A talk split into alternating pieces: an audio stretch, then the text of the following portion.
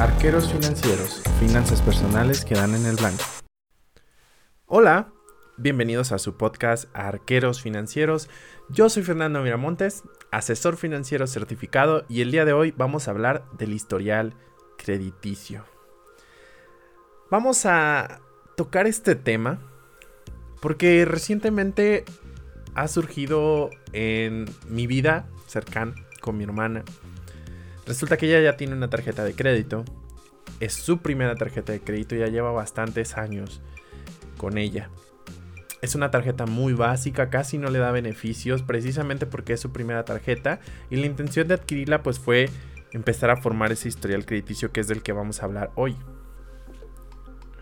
Y todo esto surgió a raíz de que pues le estoy sugiriendo que ya cambie de tarjeta por una que le dé más beneficios porque su historial crediticio ya se lo permite.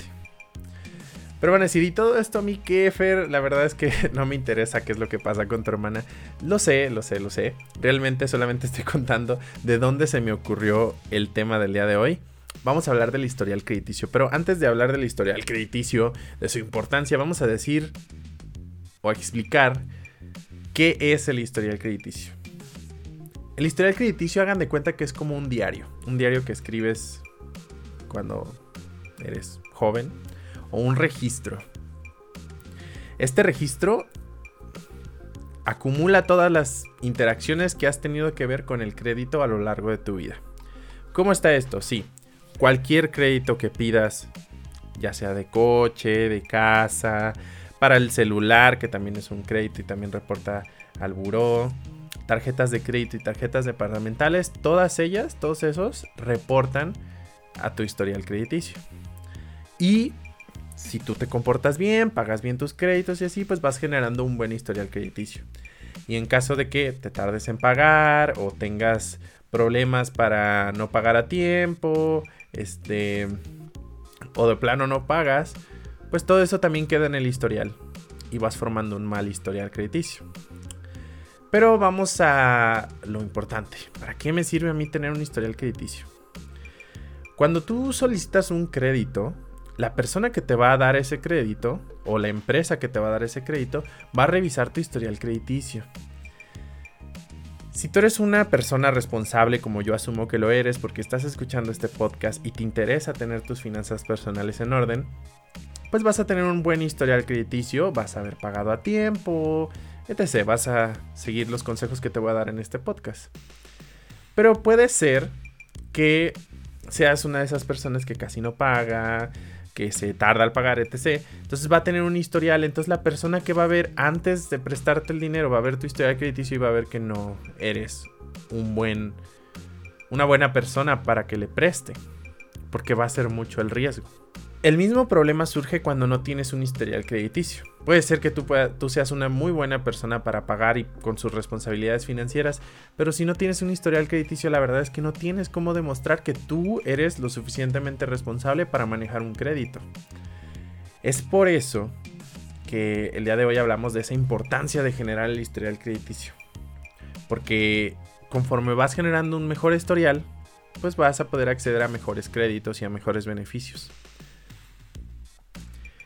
El pequeño detalle aquí es que, por ejemplo, con las tarjetas de crédito y así, o con muchos instrumentos de crédito, lo más probable es que como requisito para poderte aprobar el crédito es precisamente tener historial crediticio. Y si no lo tienes, pues cómo lo vas a formar porque no me dan un crédito así. Hay diferentes formas de empezar un historial crediticio. La que yo recomiendo, la que se me hace más fácil, son las tarjetas de crédito especialmente hechas para que inicies un historial crediticio. No voy a hablar de ninguna aquí en específico, normalmente suelen ser tarjetas muy básicas. Las que yo he escuchado no te cobran anualidad, no te cobran eh, eh, comisiones eh, por manejo de cuenta. A veces te piden requisitos de que hagas alguna transacción al mes o cierta cantidad de dinero al mes. Pero normalmente están hechas para que tú las empieces a utilizar. Tienen una línea de crédito bastante corta. Eso significa que pues te van a prestar poquito dinero. Y es como para que te vayas enseñando. El, banco pues no se va a arriesgar mucho con, con esas tarjetas porque pues son personas que no conoce cómo se van a comportar. Pero para ti es la oportunidad perfecta para que tú crees un historial crediticio. Entonces yo te recomendaría que inicies con estas tarjetas. Puedes iniciar también con una, con una tarjeta departamental, pero la verdad es que no, no lo recomiendo tanto porque la idea de tu primera tarjeta de crédito es que la utilices lo más que puedas. Ojo, no se trata de utilizarla por utilizarla o utilizarla y gastar más dinero del que ganas. No, no, no se trata de eso. Se trata de que si ya de por sí vas a comprar cosas, utiliza tu tarjeta de crédito porque ya sabes que tienes ese dinero o que lo vas a ganar. Entonces no se trata aquí de excederse, sino de aprovechar todas las oportunidades que tengas para utilizar tu tarjeta de crédito y de esa manera, mes con mes vas a ir generando un historial crediticio. La otra forma que les comentaba es con tarjetas departamentales. El problema de las tarjetas departamentales es que pues están reservadas para una tienda, para que consumas solamente en esa tienda y pues te resta oportunidades para utilizar tu tarjeta. Pero también es una opción válida. Entonces, pueden considerarlo. Este podcast está hecho para poner este tema sobre la mesa y concientizar con respecto a que si tú ya no, tienes un historial crediticio todavía, ese es el momento para que lo inicies. Tengas la edad que tengas, bueno, siempre y cuando tengas más de 18 años para que puedas solicitar un crédito, tu primer crédito, y entonces sí, mientras más temprano mejor. ¿Cómo voy a cuidar yo mi historial crediticio para que crezca? Bueno, pues portándote bien con tu crédito. ¿A qué me refiero con esto? Que tú tienes ciertas fechas de pago, pues tienes que pagar en esa fecha o antes para que no vayas a caer en incumplimiento del pago. También este procura no pedir demasiados créditos en una, en una corta cantidad de tiempo. Porque también eso mancha el historial, o sea, es como sospechoso para el historial. Otra de las cosas que debes de cuidar mucho es eh, procurar usar tu tarjeta lo más que puedas, porque si no hay transacciones, aunque tengas una tarjeta de crédito, si no la utilizas, no hay historial crediticio, porque no la estás utilizando. Entonces, debes de utilizarla lo más que puedas para que se vaya generando. Procurar no tener muchas tarjetas al inicio, porque primero no es necesario, segundo no es cómodo y tercero es una mala señal del por qué estás solicitando tantas, tantos créditos. Es como si no tuviera suficiente solvencia y eso baja tu calificación. Y básicamente, realmente solamente seguir las reglas de tu crédito para que ese historial vaya quedando registrado de que tú sí eres responsable con tus créditos y cuando quieras pedir un crédito, la persona que te lo vaya a dar pueda estar segura de que tú vas a pagar y se pueda arriesgar un poquito más contigo, ya sea prestándote más dinero, o sea, pudiendo acceder a mayores cantidades en crédito o accediendo a tasas de interés más bajas, o sea, comisiones menores.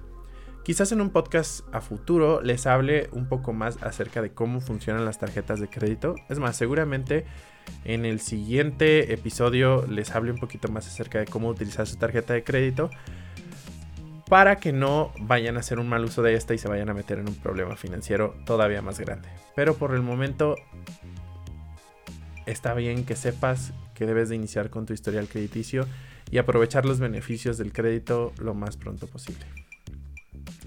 Por este podcast ya no voy a hablar más, solamente les recuerdo que tengo mis redes sociales, tengo YouTube, tengo Facebook, tengo TikTok y tengo Instagram. En todos me, puedes encontrar como arroba saetafinanzas.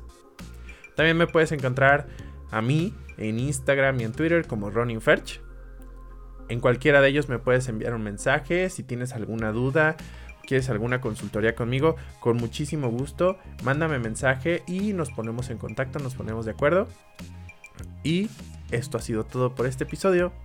Nos escuchamos en un siguiente episodio. Adiós. Thank you.